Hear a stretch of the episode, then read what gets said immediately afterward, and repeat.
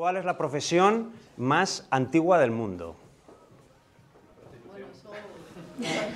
Prostitución, bien, bien llevado ahí. Manejamos el tema, quizás. Alfarero, que dicen algunos otros, alfareros. Eh, bueno, pues eh, eh, efectivamente, por aquí, por aquí vamos. Bueno, sean servicios profesionales del estilo que sean, o sean cántaros de barro, lo, que, lo que está claro es que la primera persona que decidiera fabricar algo, tener cualquier servicio y ofrecérselo a otro, aunque solo sea por el intercambio de algo, pues ese era un vendedor, ¿no? Y, o sea que podemos estar hablando de quizás la profesión más antigua del mundo. pero fijaros qué curioso, nos vamos al momento actual y quizás la figura del vendedor sea la base de muchas empresas, hoy lo, iremos viendo después. Sin embargo, la profesión de vendedor está completamente denostada. Eh, para empezar, la palabra vendedor no vende. Todos nos cambiamos las tarjetas y ponemos que somos account manager, responsable de negocio, desarrollo de clientes, etcétera, etcétera. Y todo este montón de eufemismos para evitar la palabra vendedor, ¿vale? Y es más, eh, si os pregunto a cualquiera de vosotros o me salgo a la calle le pregunto a la primera persona que pase por la calle, eh, oye, ¿cuál es la imagen que tienes tú de un vendedor? Pues la imagen que te suele dar es el típico tío de Unión Fenosa que viene a llamar a tu puerta a decirte que te va a dar ahí unas ventajas impresionantes, no sé qué, con una corbata con manchas. Esta es la, imagen que tiene alguien de quien huyes, ¿no? Alguien de que dice, madre mía, este tío la que me quiere endosar. Esa es la realidad de lo que la gente asocia a la, a la palabra vendedor, ¿no? Y, tengo más malas noticias en el día de hoy. Y es que al final, aunque no seamos conscientes, la realidad es que todos somos vendedores. Todos nos dedicamos a vender algo. Y eh, dices, pero bueno, yo no, porque yo, mira, yo tengo aquí mi trabajo, tengo mi tal, yo no, me, yo no veo a clientes, pero mm, vamos a hacer una prueba para que veáis esto de lo que estoy hablando. ¿Quién de vosotros, porque entiendo que todos aquí más o menos, si estáis aquí, es porque, bueno, pues tenéis algún proyecto en marcha o estáis pensándolo o ya está en activo y lo queréis mejorar. Eh, ¿Quién de vosotros, levantad la mano, los que mm, realmente os dedicáis a vender el proyecto? Es decir, o sois los líderes o los que lo va contando o el que, digamos, se dedica a vender el proyecto. ¿Quién de vosotros es alguno de estos? Dos, tres, cuatro manos, cinco, seis, bueno, unas cuantas. Tenemos ahí un, porcentaje ya interesante, ¿no? Eh, pero bueno, del resto, seguro que muchos de vosotros, o sea, vosotros sois vendedores, claramente, ¿no? Pero del resto, muchos de vosotros seguros que, ha ido a algún sitio a contarle vuestra idea, ¿no? Ya no digo a un inversor, puede ser simplemente a un familiar, a un amigo y tal. Tengo una idea de un negocio que estoy empezando, ¿qué tal? Lo habéis contado con pasión. Eh, ¿Esto quién lo ha hecho? Manos. Mm, ya, unos cuantos, ¿no? Esto también es vender. Es decir, no estás directamente vendiendo un producto, pero sí al menos estás vendiendo una idea. Y muchas veces todos nos dedicamos a vender ideas, a vender mm, lo que sea a nuestra pareja, a nuestros amigos, a lo que, mm, ideas que se nos ocurren, proyectos, lo que sea. Eh, pero bueno, dejando aparte estos, que también sois vendedores, eh, vamos a imaginar que hace dos, tres, cuatro fines de semana habéis quedado con unos amiguetes os habéis ido a tomar unas copas por ahí por la noche y después os habéis ido a una discoteca, habéis visto un grupo de chicas o de chicos eh, y tal, y te has acercado con ese tradicional estudias o trabajas, al menos en mi época se decía así, no sé ahora lo que decís, pero bueno, estudias o trabajas, ¿no? Eh, esto también es vender, al fin y al cabo estás vendiendo tu cuerpo, pero, pero digamos también es ponerte sexy, también es ofrecerte o, lo que sea, ¿vale? Eh, ¿Quién ha hecho esto los últimos fines de semana? Mirad para acá para que no os coja la cámara. Eh, venga, sí, eh, sí, lo hemos hecho, lo hemos hecho. Vendimos. ¡Ey! Estuvo Falló la. Bien. Seguro que algún otro dice, no, perdona, yo ya tengo una edad, tengo tal, tengo una familia, tengo no sé qué. Pero claro, el domingo pasado nos invitaron los suegros a, a una paella, te fuiste para allá y el suegro te dice, anda, ¿qué tal el, máster este de emprendedores que estás haciendo y tal? Y dice, bueno, pues bastante bien. Y bueno, ¿y qué es lo que, tienes alguna idea? Sí, la verdad es que tenemos una idea que aprovecha un nicho, que está muy bien, porque es una cosa que no está explotada, que no sé qué, que no sé cuál, y le vendes la moto de tu super empresa a tu suegro. ¿Esto quién lo ha hecho los últimos, últimamente? Bien, sí, también tenemos manos. También sois vendedores, ¿vale? Eh, ¿Quién no ha levantado la mano todavía? ¿Todos la habéis levantado? Bueno, pues todos somos vendedores, ¿vale? Aquí era donde quería yo, aquí era donde yo quería llegar, ¿no? Em, al final, como resumen de todo esto, lo que triunfa el producto que triunfa es el que nos han vendido bien, no tanto el que es bueno. O sea, normalmente lo que, lo que nos colocan bien desde los departamentos de marketing de, las empresas o nuestros políticos, lo que nos terminamos comiendo es eh, los productos que están bien vendidos, no tanto los productos que son, que son buenos. Y aquí hay algo que normalmente hacemos mal los emprendedores, y es que nos enamoramos en exceso de nuestras ideas o de nuestros proyectos, de nuestros productos, de los productos que desarrollamos, y nos olvidamos de lo más importante, que es cómo lo voy a vender, esto tendrá un cliente a quien yo se lo pueda eh, colocar, eh, y eso es lo que normalmente lo solemos descuidar. Y en muchos casos nos centramos en exceso en las ideas o en los, productos. Y digo esto desde, mm, mi, convicción de que las ideas en muchos casos están sobrevaloradas. ¿Y por qué? Porque, bueno, oye, cualquiera que sepa leer escribir, que sea un tío limpito, que tenga un rato libre así centrado, pues se pone y se le ocurren buenas ideas. Esto nos pasa a todos. Pero convertir esa idea en un buen negocio eso ya no es tan fácil, ¿vale? Y esa es la diferencia entre una buena idea y algo que realmente es un buen negocio, ¿no? Entonces, por eso os decía, los emprendedores al, final nos centramos demasiado, tengo este producto, le tengo que poner más funcionalidades, le voy a hacer no sé qué, le voy a hacer no sé cuál, y descuido algo como, ¿esto le interesará a alguien? O sea, realmente, ¿cómo vendo yo esto, no? Y al final, por resumir, si no hay ventas, eh, o dicho de otra manera, si no hay clientes, no hay empresa porque las empresas están para vender, básicamente, y para ganar dinero. Eh, en resumen, el producto que yo tenga, el producto que yo represente, es secundario. Lo importante es cómo lo venda. Puedo tener un producto fantástico, si nadie me lo compra, no me sirve absolutamente para nada. Seguro que pensáis, con vuestras eh, caras de nueve y media, eh, este tío exagera, ¿vale? Lo estáis pensando alguno, ¿verdad? Bueno, permitidme que ilustre esto con dos ejemplos, ¿vale? Con dos ejemplos. Por una parte, un producto como el siguiente. Nochevieja del año 1987. ¿Habíamos nacido todos en el año 87 aquí? Yo no. Caramba, el ejemplo se me viene un poco grande. Vaya.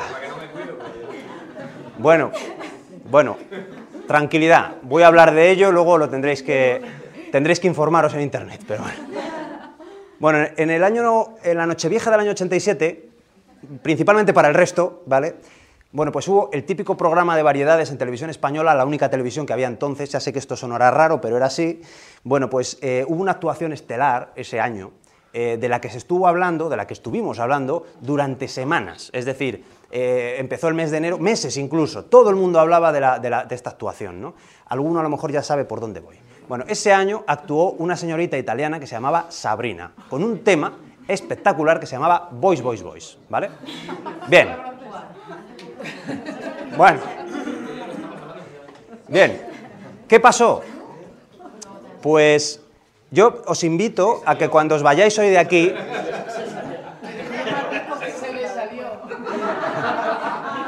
Os invito, cuando, cuando os vayáis y lleguéis a casa, eh, os invito a que entréis en YouTube y busquéis eh, Sabrina, eh, Nochevieja del 87, ¿vale? Y recordéis unos, y los otros lo veáis por primera vez, recordéis lo que fue aquella actuación. Una canción, eh, y también os invito a que veáis el videoclip oficial de la canción, que es una cosa, de verdad, hay que verlo, ¿eh? O sea, una piscina con la chica luchando con el bañador allí. O sea, no he visto una cosa con menos medios en la vida. O sea, un producto lamentable, lamentable el producto. Sin embargo, vendió un montón de millones de copias y hasta la declararon unos años después mejor, mejor artista europea, que dices, madre mía, pero bueno, pues esto es así. Este producto, mediocre, se vendió como churros, ¿vale? Eh, es un, creo que un ejemplo que ilustra esto mm, de lo que os estaba hablando bastante bien. Eh, ahora nos vamos al, ejemplo contrario. Eh, ¿Conocéis los teletransportadores Segway? Los Segway es un fabricante que hace estos cacharros que son como unas ruedas grandes que tú te subes encima y va todo chulo. ¿eh? ¿Sabéis de lo que estoy hablando, no? Teletransportadores personales, ¿no? Bueno, pues esta empresa dedicó una barbaridad de, dinero y de, y de, esfuerzo para desarrollar el sistema este giroscópico con el que, con el que se mueven. Realmente yo los veo pasar y todavía digo, ese tío, pues, cuidado, se va a matar, vamos, porque es que no sabes todavía cómo se sujeta ahí encima, ¿no? La verdad es que es un invento impresionante. Se dedicaron esfuerzos, dinero por desarrollar esto. Hasta Steve Jobs dijo, van a cambiar las ciudades, porque en unos años nos desplazaremos todos con este tipo de, equipos, ¿no? Y la realidad, han pasado 10, 12 años, ¿y cuántos cacharros de estos vemos por la calle? Testimoniales, ¿no? Alguno de vez en cuando ves, ¿no? Aquí en el centro, en el centro de Madrid, ves alguno de, para turistas y tal, pero una cosa testimonial. Eh, ¿Qué ha pasado con este producto? Un producto de verdad magnífico, un producto único y magnífico. Eh, ¿Qué ha pasado? Pues no lo sabemos. No supieron dar con las claves para venderlo. Hay gente que dice, no, es el precio, es que son muy caros. Bueno, también un Smart, que pueden ir dos personas y es un cochecito así, vale 12 o 15 mil euros y se venden. Esto, pues bueno, no han sabido dar con la clave para, venderlo. Creo que son dos ejemplos que ilustran eh, bastante bien esto de lo que os estoy hablando, que al final da igual cómo sea nuestro producto, si lo sabemos vender bien, vamos a triunfar, si no, no, ¿vale? Y, em, eh, como esto es una cosa que se nos tiende a olvidar, principalmente a los emprendedores, pues que nos centramos demasiado, como os decía, en nuestros productos y en nuestro mundo, bueno, pues yo decidí hace un tiempo escribir un libro que me recordara a mí mismo y a los demás pues la importancia de los clientes, la importancia de la venta eh, para sacar adelante nuestros, nuestros proyectos. Y ese libro es este, que como os podéis imaginar se titula Todos somos vendedores, que es pues, básicamente lo que, lo que llevo contando este rato. Eh, es un libro eh, que, bueno, pues que trata de acercar la profesión de vendedor de una manera cercana, de una manera amable, está escrito con anécdotas, pues porque al final dices, ¿cómo es el proceso de escribir un libro? Sobre todo cuando eres alguien como yo, que no te conoce nadie, y que te pones a escribir página 1 en el Word, ahí, pa, pa, pa. Yo tenía había recopilado una serie de anécdotas eh, que me habían sucedido a mí en mi etapa profesional, en mi experiencia profesional, más o menos siempre relacionada con temas de venta de tecnología. Y eh, bueno, pues va recopilando eso. Y también recopilé lo contrario, cuando yo soy el que va a comprar y a veces me atienden muy bien, eh, desde el rastro al Burger King, y a veces me atienden muy mal, en sitios de lo que sea. ¿no? Entonces, con todo eso, bueno, pues te pones a escribir página 1, pa, pa, pa, un año después, página 207, ¿eh? Y bueno, pues terminas tu producto, yo terminé mi producto, que era esto, en bruto, digamos, y venía la segunda parte, que es venderlo. Hubiera estado feo que un libro de ventas no se lo hubiera podido vender a nadie, ¿no? Conseguí al final que Libros de Cabecera, pues, eh, que es una editorial de Barcelona especializada en libro técnico de, empresa y de economía, y, em, bueno, pues eh, les, gustó la propuesta y, decidieron editarlo y bueno, pues vio la luz mi, mi pequeño niño al que, al que le tengo mucho cariño. Eh, entonces, ¿de qué trata el libro? Bueno, pues trata un poco de hablar de algo que normalmente no nos cuenta nadie, y es la universidad o los centros de estudios al uso nos cuentan eh, o nos preparan para mm, diseñar y ejecutar un proyecto técnico, del ámbito que sea, de la especialidad que tú estudies, pues te enseñan a eso, a ejecutar. Digamos, nos enseñan a ser unos curris, al fin y al cabo, a hacer lo que, lo que, lo que, lo que tengo que, hacer. Sin embargo, nadie nos habla de qué hay que hacer para que un proyecto caiga encima de mi mesa y yo lo ejecute. Es decir, de cómo venderlo. Porque si no lo vendo, ¿para qué lo voy a ejecutar? Si total no lo quiere nadie, no sé si me explico. Entonces, de eso es de lo que no nos habla nadie. Y eso es lo que yo he intentado recopilar técnicas, trucos, anécdotas relacionadas con esto, eh, recopiladas de la calle, como os digo, del, del, supermercado o del rastro, eh, pero que nosotros podemos extrapolar, para que lo entienda todo el mundo y nosotros lo podamos extrapolar a, nuestros correspondientes negocios, a lo que nos dediquemos. Bueno, pues ese es un poco el punto de partida del libro.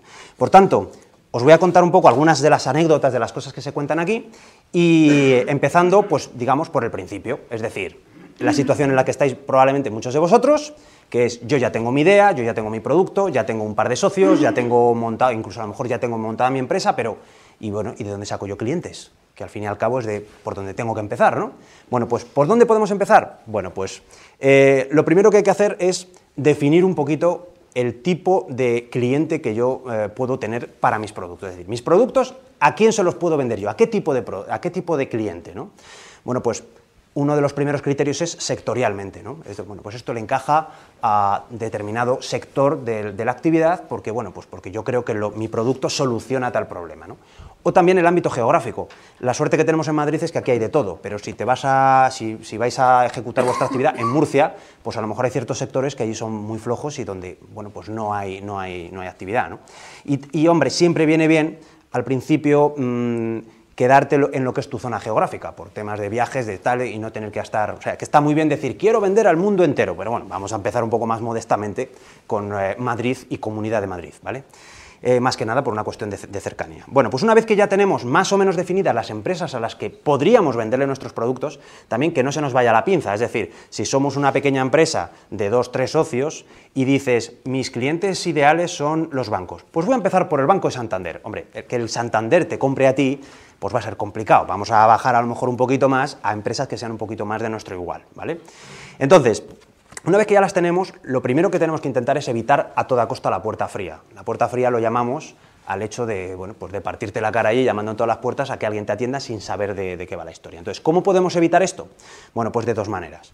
Hay una primera manera que es básicamente, si yo ya tengo una lista de las empresas a las que me gustaría mm, presentarle mis productos, bueno, pues lo que voy a tratar es de reflexionar sobre contactos, de toda mi red de contactos, qué persona puede conocer a alguien allí, o un amigo de un amigo, esto que sabéis, de, dicen que con seis saltos eh, de contactos puedes llegar a cualquier persona del mundo, ¿no? Bueno, pues vamos a ver, yo conozco mi vecina del segundo, eh, su marido, trabaja en esta empresa. Y vale, no será el director de turno que es el que tú necesitas, a lo mejor es el de, el de recepción, pero ya es alguien a quien le puedes preguntar y decir, oye, ¿quién lleva los temas de marketing o de mm, financiero o de lo que sean, según lo que tú vendas, el departamento donde tú crees que encaja mejor? ¿Quién lleva esto en tu empresa? Y te dirá, Antonio Martínez. Bueno, pues ya tienes un nombre y alguien a quien llamar ir, y, un, y un contacto para ir de parte de, porque no es lo mismo llamar eh, a ciegas total que llamar a Antonio Martínez y decir, hola Antonio, mira, te llamo de parte de, fulanito. Ya te atienden de otra manera. ¿Entendéis la diferencia? Entonces vamos a intentar buscar, rompernos la cabeza para ver qué contactos tengo yo, en qué sitios o amigos de amigos que me puedan al menos facilitar una puerta para poder evitar esta, esta puerta fría. ¿vale? Y, la segunda, y la segunda técnica que tengo que utilizar es el hecho de que todo el mundo a mi alrededor sepa a qué me dedico yo. Sin contar tampoco grandes rollos, simplemente que te tengan localizado con algo a lo que te dedicas. Eh, pero que, todo el mundo lo sepa, tu familia, tus amigos, tus vecinos, que más o menos todo el mundo sepa eh, cuál es tu actividad. ¿Por qué? Porque nunca sabes por dónde va a venir ese contacto que va a desembocar en una venta. Nunca lo sabes. dejadme que os cuente un ejemplo que nos ocurrió a nosotros. Cuando estábamos eh, constituyendo la sociedad, eh, la empresa en la que, de la que soy socio y, mi, principal actividad a, día de hoy, que es el, equipo E, una agencia de, creatividad digital, de, diseño de producto digital, pues eh, cuando estábamos en el notario, eh, pues firmando las escrituras de constitución de la empresa, el notario, además, ya sabéis, si, todos, si muchos de vosotros habréis seguido alguna vez algún notario, sabéis que suelen ser unos actos bastante solemnes y, bueno, pues que mm, bromas las justas, digamos, ¿no? Bueno, pues el notario nos dice, caramba, el equipo E, qué nombre más curioso de empresa, ¿a qué os vais a dedicar? Y eh, entonces, pues le comenté, le digo, mira, pues eh, vamos, a hacer, eh, vamos a hacer temas de, diseño de producto digital y, mm, bueno, pues por cierto, he visto que esta mañana cuando venía para acá, que buscaba en Google la dirección de la notaría, he visto que no, que no tenías página web. Y hombre, yo creo que podría estar bien para la notaría tener página web. Porque, oye, que un cliente como yo que sepa venir, los servicios que dais, quizás tarifas, no lo sé. Entonces se queda así pensando y me dice, oye, pues tienes razón, hazme una oferta. ¿Sabes? Bueno, pues nada, firmamos las escrituras, yo me fui para casa, le hice la oferta, se la enviamos y nos lo terminó comprando. El mismo notario decía, caramba, esta empresa va para arriba, o sea, la primera venta la hiciste en la notaría eh, técnicamente fue nuestro primer cliente, ¿vale? Entonces, esto es un ejemplo, y esto es verdad, ¿eh? esto sucedió. Eh, esto es un ejemplo de que nunca sabes de dónde te va a venir una, venta. Por tanto, oye, tú cuéntale a todo el mundo, más o menos sin ser pesado, a qué te dedicas, ¿vale? Entonces, bueno, pues es una forma también de que te puedan venir contactos porque a, muchos os habrá pasado. Y mi hijo hace algo, no sé muy bien ni qué hace, pero bueno, se gana la vida dignamente. Coño, no, eso está mal, no sabe a qué me dedico. Puede que una vecina suya necesite, o el hijo de una vecina necesite algo que yo le pueda dar, ¿vale? ¿Entendéis el tema, no? Pero bueno, se me acabará la red de contactos y diré, bueno, pues ya he, utilizado dos o tres para poder atacar a no sé quién, estoy, estoy, a la espera, nadie me llama y yo necesito seguir con mi actividad. Bueno, pues chicos, lo siento, otra mala noticia, la puerta fría. Y esto sí que, bueno, pues lo tenemos que hacer todos, ¿vale? Entonces, ¿en qué consiste la puerta fría? Pues básicamente en coger y lo normal hoy en día es que empieces por teléfono, ¿vale? Entonces, pues bueno, guía telefónica de la empresa a la que vas a mirar, mírate bien su página web para estar un poco al tanto, teléfono, tiras de teléfono y, nada, y aprobar una, otra, otra, otra y otra. Em, En este apartado del teléfono, al que dedico un capítulo entero, con diferentes técnicas y demás, hay una cosa, por, ir destacando algunos puntos eh, de, cada una de las fases de, la venta, pues por ejemplo, a mí me gusta eh, destacar lo que yo llamo tus 10 segundos de gloria. Y, es, y esto es lo siguiente. Cuando tú eh, llamas a alguien, o sea, llamas, normalmente te suele atender un administrativo, una secretaria, me puedes pasar con el departamento de no sé qué, el que más te encaje. Y cuando ya consigues por fin que alguien te conteste, alguien, digamos, con un poquito de, que sepa de lo que, de lo que tú le vas a hablar y que pueda tener un poquito de, conciencia sobre el tema, pues tienes un periodo muy, muy corto, que son aproximadamente 10 segundos, para presentarte de una manera eh, jovial, cercana, activa, dinámica, y tratar de enganchar para alargar un poco más la conversación y que no te, conteste con las típicas frases de me pillas reunido, justo estoy saliendo, tengo una persona en mi despacho que traducido al cristiano significa te voy a colgar. No me marees, ¿vale? Entonces vamos a intentar evitar eso. Entonces, ¿cómo me tengo que presentar? Bueno, pues eh, como os decía antes, con, ganas, con, jovialidad, con cercanía, pero, pero, pero, también tratando de lanzar un poco el anzuelo de represento un producto que hace no sé qué, todo contado muy rápido. Em, os voy a contar un ejemplo que yo creo que ilustra muy bien esto. Eh, me supongo que os habrá pasado a, la mayoría que paseas por cualquier calle peatonal y, te entran mucho, sobre todo porque bueno, pues está la cosa chuchada para todos, los típicos captadores de las ONGs que se acercan y te dicen, ¿tienes un segundo? Entonces, es una pregunta, es, de esto de lo que hablo, ¿no? es una pregunta a la que es súper fácil decir no, ¿vale? O sea, tú sigues caminando, ¿tienes un segundo? No, y te piras, ¿no? Sin embargo, eh, los chicos de Greenpeace han llevado esto un poquito más para allá y te, suelen entrar diciendo, no sé si alguno os habéis fijado en esto, pero te suelen entrar diciendo, eh, ¿tienes un segundo para el planeta? ¿Veis la diferencia de la pregunta? Porque tú ya probablemente le digas también que no, pero te vas jodido pensando, coño, sí que lo tengo. ¿Entendéis la diferencia? ¿Vale? Bueno, pues eso es lo que tenemos que hacer, eso es lo que tenemos que buscar, la frase perfecta, que probablemente no siempre sea la misma, eh, para tratar de enganchar un poquito y básicamente alargar la conversación y que nos dé la opción ya de presentar con un poquito más de calma lo que nos dedicamos. ¿vale? Eh, el objetivo de estas charlas telefónicas, que vamos a tener una de cada cuatro, porque los otros tres no nos cogerán o no nos pasarán o tal, es básicamente el poder mandar un poquito de más información por email, pero el objetivo de medio plazo es conseguir una visita presencial, porque mm, lo más probable es que nadie te vaya a comprar nada por teléfono, solamente y sin verte la cara, y más hoy en día que la cosa está como está. Entonces, eh, ahí pasamos a una siguiente fase, ¿no? que sería la de la visita, la de la visita presencial. ¿no? Otro capítulo ahí dedicado al tema de la visita. ¿no? Y aquí, algunas cosas que pueda, que pueda destacar del, tema de la visita. ¿no? Para empezar, eh, el que va representando una empresa, vamos a llamarle vendedor o vamos a llamarle gestor de clientes o como queréis llamarle, tiene que ser un tío que, o una tía, eh, pues que, es, que, que, no pase desapercibido. O sea, no puede ser un tío anodino, que llegues allí, un tío triste, hola, bueno, pues tengo unos productos, bueno, la verdad es que no están mal, tal. No, no puedes ir así. O sea, tienes que ir con un... Hombre, transmitiendo un poco de, eh, bueno, pues de, dejar, de dejar marca y de dejar ahí. Un amigo mío dice, un buen vendedor es aquel que tiene un buen nombre y un buen pelo. Es decir, te llamas Juan García, eres calvo, Mm, no. Al departamento técnico, ¿vale? Eh, porque, a ver, sin llegar al extremo, es decir, tampoco hace falta llamarse Ulises y tener un pelazo así, pero, hombre, algo hay que hacer un poco para llamar la atención, ¿no? Y pues, ser, amable, ser simpático, etcétera, etcétera. Y una cosa que es difícil de explicar, pero que tiene que ver con las energías. Es decir, ¿a vosotros no os ha pasado nunca esto de que tú llegas a, hablando de un amiguete y tal, y dices, no sé qué tiene este tío, pero me cae fatal. No me ha hecho nada tampoco. O, me cae súper bien. Tampoco es que me haya hecho ningún favor, pero me cae súper bien. ¿No os ha pasado esto nunca? No sabes qué es, pero hay gente que cae bien, ¿no? Bueno, pues eso tenemos que nosotros intentar hacerlo, ¿no? Llegar allí y, bueno, pues tratar de agradar y tratar de hacer todo lo posible porque nuestro cliente va a ser el que nos va a traer dinero a nuestra empresa. Es que hay que hacer una reverencia y poner una alfombra roja. Y eso lo tenemos que transmitir, ¿vale? Entonces, eh, y esto de las energías es así. O sea, a mí eh, personalmente no me gusta el fútbol, pero ¿no os pasa a vosotros que Cristiano Ronaldo cae mal? O sea, es un tío que es tan guapete, tiene tanta pasta y tal, juega tan bien, o sea, cae gordo, ¿no? ¿No os pasa? Independientemente de si soy del Madrid o soy no sé qué, a mí ya os digo, no me gusta el fútbol. Está el, este, el Beckham, que es un tío que es igual de guapo, tiene la misma pasta y tal, y sin embargo no cae mal. Eh, ¿Os pasa a vosotros esto? ¿No?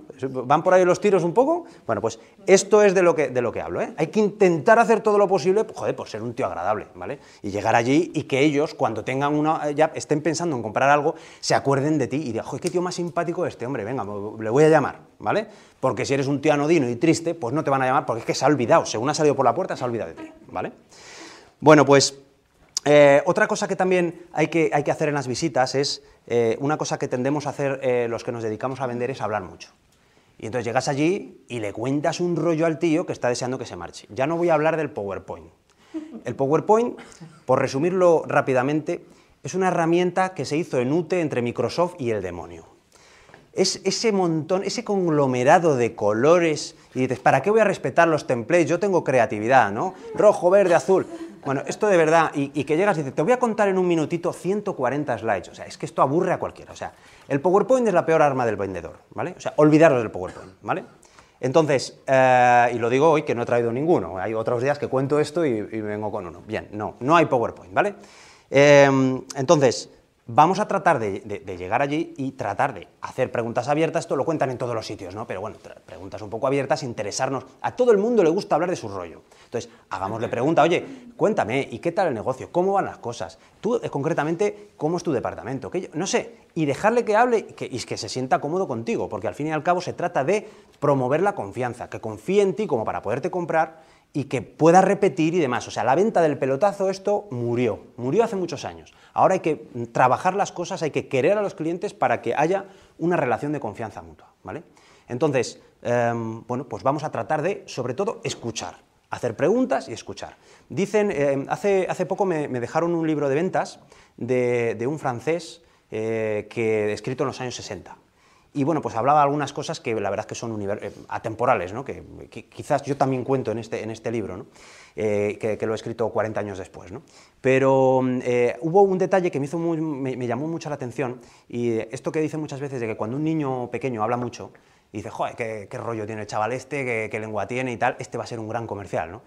pues no, normalmente el comercial es que el que domina el arte de escuchar, no tanto el arte de hablar. ¿vale? Entonces, tenemos que ser capaces de escuchar, de hacer preguntas inteligentes y de entender cuáles son los problemas del tío. Yo puedo ir ahí ocecao con que yo hago no sé qué, pero no, es que el tío no necesita eso. El tío tiene un problema que no sabemos cuál es y tenemos que resolverle su problema, que a lo mejor nuestro producto lo resuelve o no, o conocemos a alguien que lo pueda hacer, ¿vale? Pero entonces hay que intentar escuchar más que hablar. Bueno, pues eh, si como resultado de esta visita, con, otras, con estos eh, truquillos y otros muchos más que vienen aquí en el libro, bueno, pues consigo que el hombre se interese por mi producto, me dirá algo como, oye, me interesa, mándame una oferta. Y entramos en otra fase nueva, que es la elaboración de una oferta sobre nuestros productos. Entonces, ¿cómo se hace una oferta? Bueno, pues lo primero de todo, con muchísimo cariño. Esto de cojo un mail y te escribo, pues este producto vale 2.500 euros. Oye, vamos a ver, un tío que se va a gastar 2.500 euros en un producto tuyo merece, al menos, una oferta un poquito más personalizada, una cosa un poco más hecha con más cariño. Tened en cuenta una cosa, si tú eres el corte inglés o Telefónica o el Banco Santander, eh, la gente tiene una imagen sobre tu empresa que se ha formado a base de miles de anuncios, miles de estudios de marketing y miles de cosas. Sin embargo, cuando tú eres una agencia pequeñita, pues como mi empresa, el equipo E, la gente se forma una idea de lo que es mi empresa con dos cosas, principalmente. Una, lo simpático que he sido yo cuando he ido allí a contarle las cosas, y dos, la oferta que recibe mi visita más la oferta, esa es la imagen que se crea sobre una empresa. Pues yo no soy el corte inglés que puedo poner anuncios en todos los lados, ¿vale? Entonces, por eso, cuidar la oferta, una portada bonita, bien contado todo con buenos espacios, bien presentado, cosas evidentes como, ojo con las faltas de ortografía, son imperdonables, ¿vale?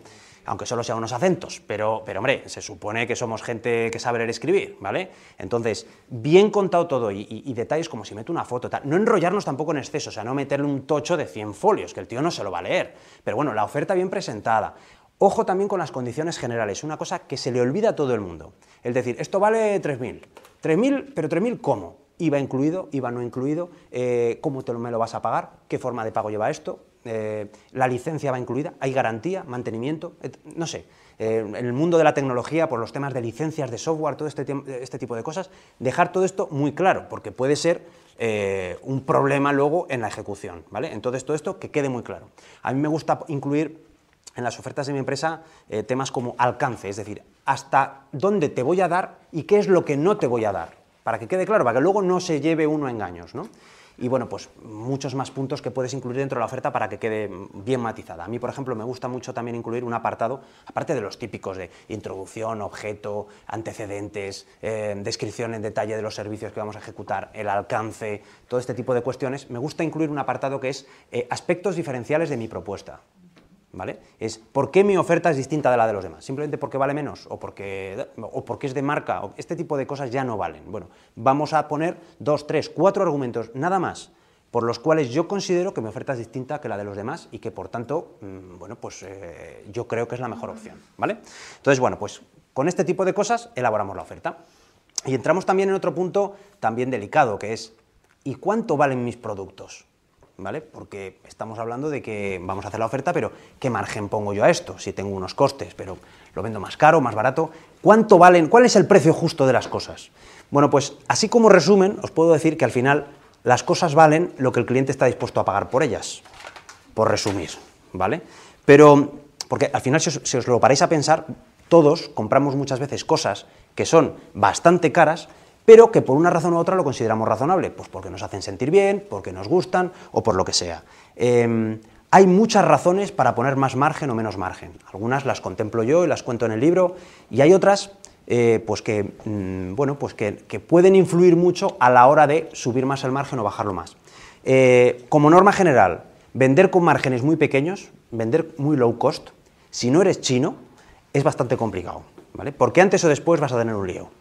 Mm, va a haber sobrecostes, cosas que no sabías, la ejecución se va a complicar y al final la vas a liar. Entonces, em, por eso hay que intentar que los márgenes no ir siempre muy, muy ahogados. Intentar que los márgenes sean tirando a, medios, al menos, ¿vale? Aunque hay competencia y hay que, bueno, y hay que estar en, precios de mercado.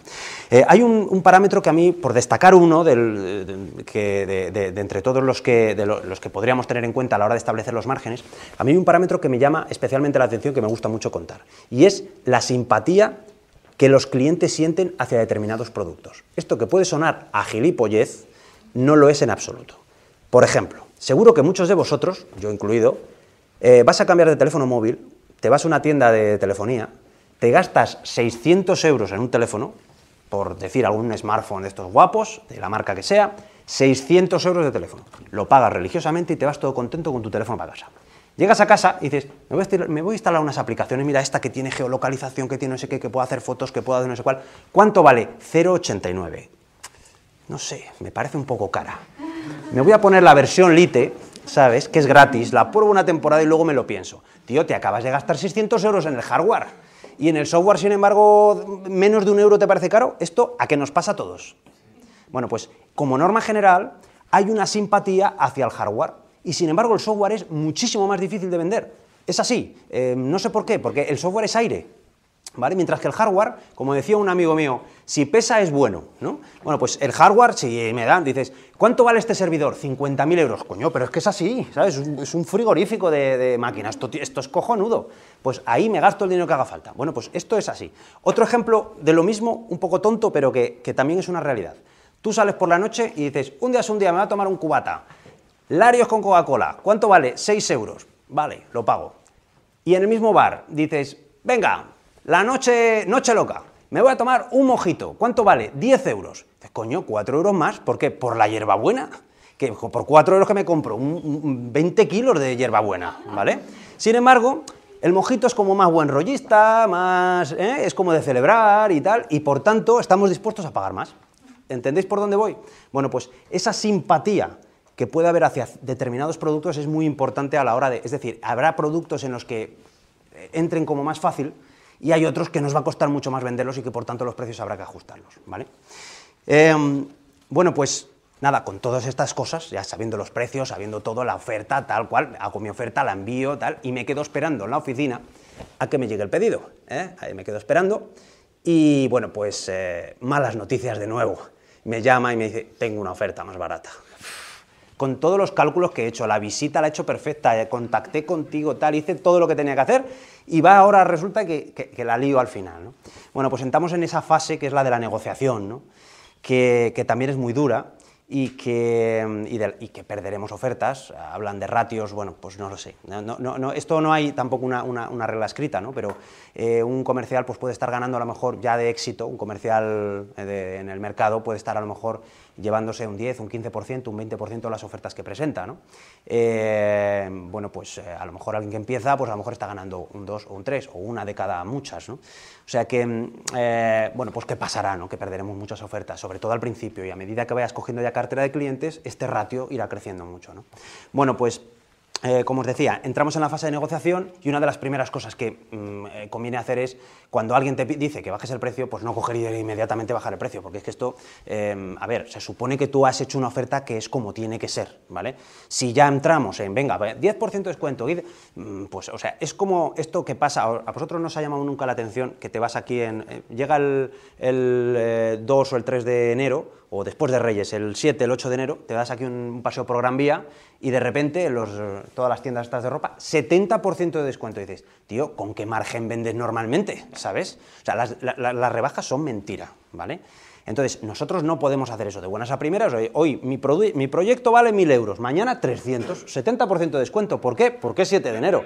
Hombre, esto vamos a ser serios, ¿vale? Entonces, si hemos puesto un precio es porque creemos que es el precio razonable que vale esto. Entonces, los descuentos que de entrada no tenemos por qué hacerlos. Lo que tenemos que hacer es justificar por qué esa oferta vale lo que vale. Y te dirá, pues es que tengo otra. Bueno, pues cuéntame, ¿qué, oferta tienes? Seguro que es lo mismo y plantear un poco las dudas de decir, oye, no puede ser lo mismo. Eh, el siguiente paso, en caso de que veamos que la cosa, pues oye, efectivamente, tiene otra oferta, pues que la competencia ha sido más agresiva y demás, bueno, pues eh, el siguiente paso que tenemos que hacer es, bueno, pues en vez de bajar el precio, lo que vamos a hacer es incrementar el valor. Esto es lo típico de que te vas a una zapatería y le dices, ¿cuánto valen los zapatos? 20 euros. Venga, tío, hazme un descuento. No, no puedo, no puedo. Venga, insisto, tal cual. Y te dice, te regalo unos calcetines. Tú te vas todo contento con tus calcetines, ¿sabes? Pero has pagado los 20 euros que era el precio del principio. Bueno, pues esto es un poco lo mismo, ¿vale?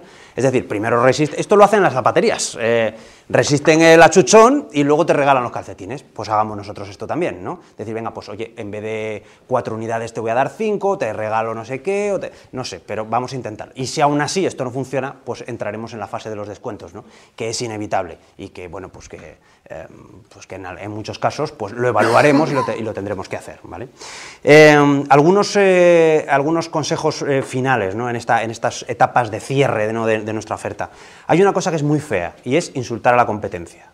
Y esto yo no os lo puedo recomendar en, ningún caso. Es decir, alguien que vaya diciendo, cómprame lo mío porque lo de los demás es una mierda, pues imaginaros la confianza que va a dar una persona así.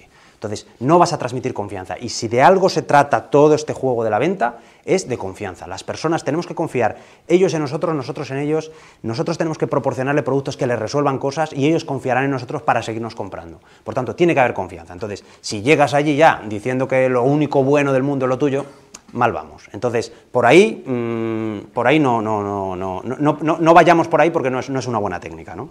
Eh, otro, otra, otro buen consejo es que en caso de que perdamos un proyecto, bueno, pues el llamar para interesarnos, ¿no? el coger y decir, oye, pues ¿qué ha pasado? Y esto da muy buena imagen, el hecho de decir, oye, mira, ¿qué es lo, qué, qué, es lo que hemos hecho mal? O sea, no sé, quiero saber un poco qué es lo que han hecho los otros mejor que yo para que en la próxima oferta que te mande, pues tratar de mejorar, porque yo tengo mucho interés en trabajar contigo. Esto causa muy buena imagen, ¿no? y, es lógico, eh, demuestras el interés que tienes por hacer las cosas bien. Y yo creo que esto es eh, un buen ejercicio siempre que pierdas. Aunque en la cabeza estés pensando, qué buena leche, con todo lo que he currado, pero eh, te lo aguantas y, ya está. Es, es así. O sea, yo creo que es interesante el tratar de hacer este ejercicio de, intentar aprender para hacerlo mejor la próxima vez. Y luego un, último aspecto que, eh, que, parece que está reñido con el mundo de la venta y es el de la ética. Juntar las palabras venta y ética en la misma frase es como juntar política y ética también, ¿no? pero sí, tenemos que intentarlo. O sea, tenemos que cambiar esa imagen que hay sobre el, mundo de la venta, ¿no? que eh, eso con lo que he empezado hoy eh, hablando. ¿no?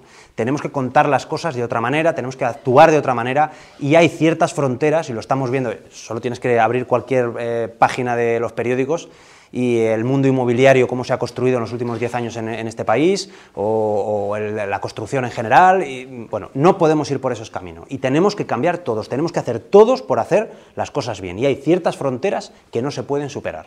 ¿Vale? Entonces, una cosa es que te bajes a tomar un café con un cliente, cosa que yo me parece fenomenal, porque salir del despacho, de lo que es la rutina del despacho, de tú eres el cliente y yo soy el proveedor, y bajar a tomarnos un café y hablar como dos personas, eso siempre es muy positivo para generar esa confianza ¿no? entre las personas.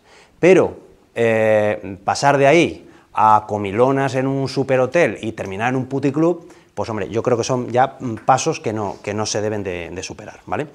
Así que mm, esto es más o menos en resumen todas estas fases que como os he ido contando muy rápidamente por las horas que son y por vuestras caras, entonces, eh, y porque lleváis aquí ya muchas horas, bueno, pues un repaso muy rápido de las diferentes etapas que conlleva una venta, ¿no? Desde cómo empiezo levantando el teléfono y llamando a alguien, hasta cómo termino con la negociación o con la fidelización para que me sigan comprando después y demás, todas esas etapas, ¿no? Y que en cada una, pues hay muchas cosas que aprender que en muchos casos no nos las enseñan en la universidad o no nos las enseñan en, no sé, en, supermasters de, de, de la London School of Economics, ¿no? sino que nos los enseñan en el supermercado. El rastro, por ejemplo, el rastro es un sitio fenomenal para ir a, aprender sobre temas de ventas, porque los que están ahí al otro lado del puestecillo son auténticos expertos. Entonces os, pido que os fijéis, porque seguro que vais a aprender un, montón. Así que ya, como despedida, si os ha gustado lo que os he contado, pues bueno, pues este es el libro donde con la madre del cordero, ¿eh? aquí viene todo, el, todo, todo, este tema, todos somos vendedores, están las principales librerías y lo podéis comprar en la, en la editorial también, librosdecabecera.com,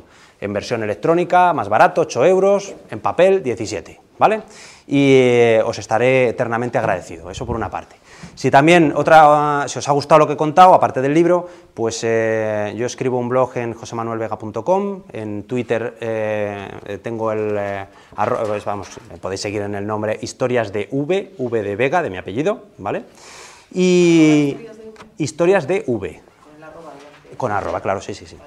Y, y finalmente, lo último ya para, para despedirme, que me gustaría deciros es que eh, sois unos afortunados por estar aquí, o sea, no digo aquí en mi, en mi, en mi charla, sino en general aquí, donde estáis, en este máster, porque al final sois el tipo de gente que, bueno, pues que tiene ilusiones, que tiene ganas, que tiene ideas, que tiene proyectos, que seguro que lo vive con emoción, que lo cuenta con emoción a la gente, que en el fondo estás vivo, estás haciendo cosas y aunque hay 20 millones de problemas ahí fuera y 20 millones de zancadillas que os van a poner, no os paréis con nada de esto tirar para adelante de vuestros proyectos porque pueden salir.